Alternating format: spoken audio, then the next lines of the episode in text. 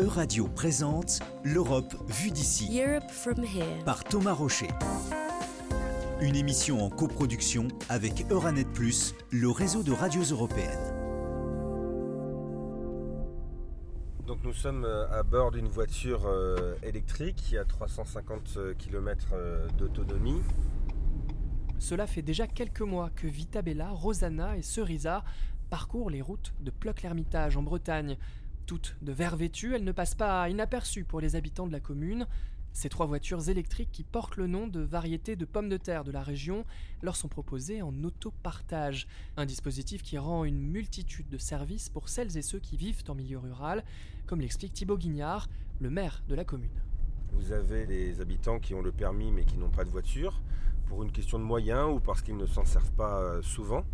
D'autres qui dans un foyer ont une seule voiture et qui ponctuellement peuvent avoir besoin d'une deuxième voiture, d'autres qui accueillent leurs enfants en vacances et lorsque tout le monde est à la maison, on manque de véhicules. Ça peut être pour faire des achats qu'on ne trouve pas à Pleuc l'Ermitage, pour aller voir un médecin spécialiste, pour aller chercher quelqu'un à l'aéroport ou à la gare, ou tout simplement pour faire des économies. Parce qu'en fait, c'est beaucoup plus économique de prendre la voiture en autopartage que de prendre sa propre voiture. Par exemple, ce matin, j'avais une réunion à Saint-Brieuc. J'ai préféré louer pour 4 euros la Zoé que prendre ma voiture euh, personnelle diesel. Ça m'aurait coûté beaucoup plus cher pour les 70 km aller-retour.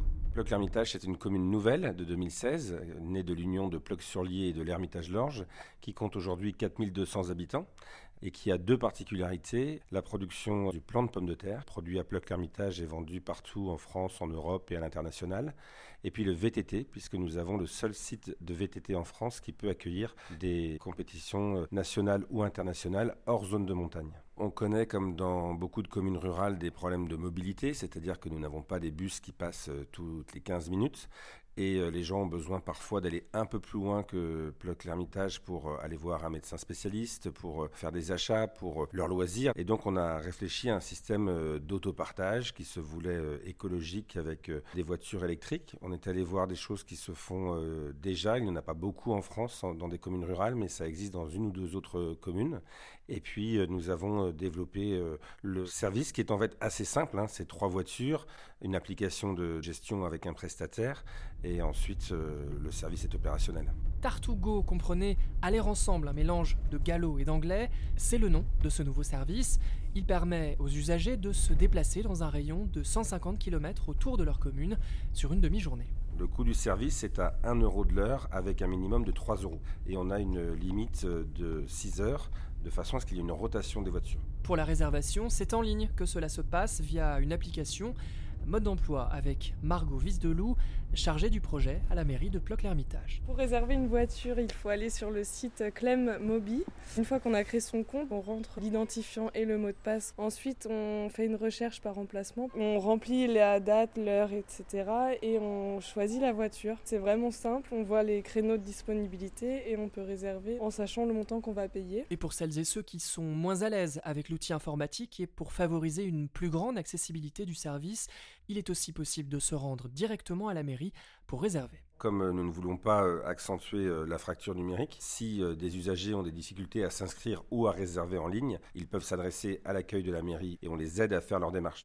En 2023, les deux points de dépôt des voitures seront recouverts d'une ombrière photovoltaïque qui permettra de protéger les véhicules et de produire une partie de leur consommation. Thibaut Guignard note des premiers retours très positifs pour un service qui répond à une vraie demande de mobilité pour les habitants et qui a donné d'autres idées à la commune. Il y a euh, un autre euh, domaine sur lequel on travaille, c'est les vélos électriques, c'est-à-dire d'avoir la même proposition en vélo électrique, puisqu'en Bretagne, nous avons un relief euh, qui est très vallonné et qu'il est parfois difficile d'aller visiter le secteur en vélo sans assistance électrique. Donc l'idée, c'est d'avoir exactement la même chose pour les vélos électriques. Le projet a été subventionné à 80%, dont près de 20% ont été pris en charge par l'Union européenne. Le projet, il a coûté 220 000 euros avec une participation euh, de tous les financeurs euh, possibles puisque l'État a financé à hauteur de 72 000 euros, la région à hauteur de 16 000 euros, le conseil départemental à hauteur de 30 000 euros et l'Union européenne via le programme Leader à hauteur de 36 000 euros. Donc c'est un projet qui est très bien aidé à près de 80% de subventions.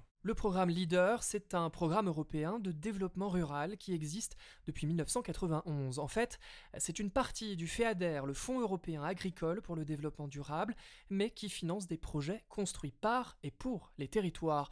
On en compte 339 qui sont fédérés au sein d'une association, Leader France, dont Thibaut Guignard est le président.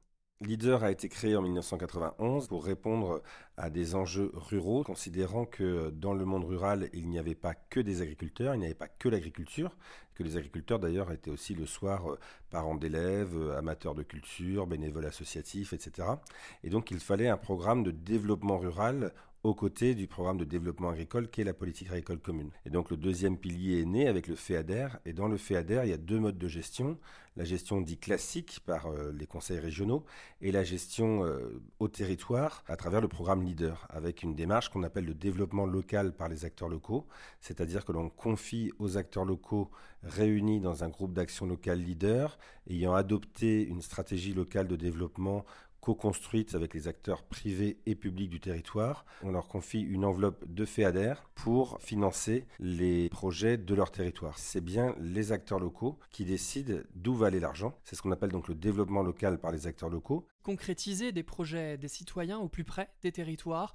C'est donc l'objectif de cette enveloppe de fonds européens. Vous avez des idées qui germent dans un territoire en se disant tiens par exemple on aimerait bien euh, créer euh, un comptoir du réemploi, c'est-à-dire un lieu où les gens viendraient apporter leurs objets d'occasion. Vous avez un collectif de citoyens qui commence à avoir cette idée mais qui se dit euh, oui mais il faut quand même que l'on ait un minimum de connaissances, ce serait bien qu'on soit aidé par la mairie. Il se tourne vers la mairie qui dit oui effectivement il faudrait un petit peu de temps de travail pour essayer de formaliser votre projet, mais il existe déjà des choses similaires dans d'autres territoires, donc on pourrait euh, aller les voir. Et donc c'est le rôle des animateurs leaders de dire, mais on va vous aider à monter votre projet, à aller voir ailleurs ce qui se fait, à chercher des cofinancements et à faire aboutir votre projet, pour que ça devienne vraiment un projet qui va pouvoir être déposé auprès du groupe d'action locale pour bénéficier d'un financement leader. Et ces acteurs locaux, ces groupes d'action locales peuvent recouvrir une multitude de formes de territoire. Le territoire du leader, ça peut être une euh, communauté de communes, ça peut être un pays au sens euh, pôle d'équilibre territorial et rural ou syndicat mixte, ça peut être une association de loi 1901 qui regroupe des communes d'un territoire qui ont envie de travailler ensemble, ça peut être un parc régional naturel. En fait, il n'y a pas de forme prédéfinie. L'Union européenne dit aux acteurs locaux, organisez-vous, écrivez une stratégie locale de développement et si elle est de qualité, on va la financer. Et ces stratégies locales de développement, c'est en ce moment même qu'elles se construisent pour la prochaine programmation. Donc là, on est dans cette euh, période de co-construction des stratégies locales de développement pour la période 2023-2027. Elles vont être adoptées euh, fin d'année ou en début d'année prochaine par les groupes d'action locale, proposées aux autorités de gestion conseils régionaux. Et une fois que la stratégie locale de développement est validée, que l'enveloppe FEADER est validée, c'est le comité de programmation local qui attribue les subventions et la région assure le rôle de service instructeur. Ainsi, tous les types de projets peuvent être financés à la seule condition qu'ils répondent à un besoin du territoire. On a vu euh, tout à l'heure euh, l'autopartage qui est assez innovant. Il y a tout ce qui est autour de la petite enfance, que ce soit euh, des maisons d'assistance maternelle, des crèches, etc. Il y a tout ce qui est autour de la culture, les ludothèques, les médiathèques. Ce qui compte, c'est que le territoire est un besoin et que ce soit innovant au sens territorial du terme. C'est-à-dire qu'on ne va pas venir financer une bibliothèque là où il y en a déjà. Par contre, dans un territoire dépourvu de bibliothèque, pour faciliter la lecture publique, on va pouvoir venir financer une bibliothèque et pourquoi pas une bibliothèque qui euh, tourne dans plusieurs communes sous forme euh, d'un bibliobus par exemple. En fait, quasiment tout peut être financé euh, par leader à condition que ce soit dans la stratégie locale de développement. Quand on dit que l'Union européenne c'est loin, c'est technocratique, c'est Bruxelles, etc., etc., eh bien, depuis 1993, l'Union européenne est capable de confier la gestion d'une partie de ses fonds aux acteurs locaux au plus proche du territoire. Il y a très peu d'États membres dans l'Union européenne qui ont été capables d'aller aussi loin et de confier aux acteurs locaux la gestion de crédits nationaux.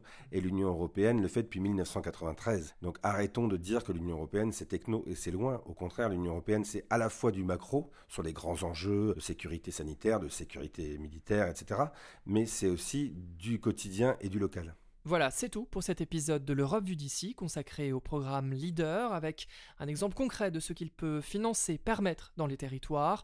Thibaut Guignard deviendra à partir de janvier prochain le président d'ELARD, le réseau européen des territoires engagés dans le programme Leader. La semaine prochaine, nous vous emmenons à Nantes à la rencontre de Maxime Rosier et de Vincent Le Breton.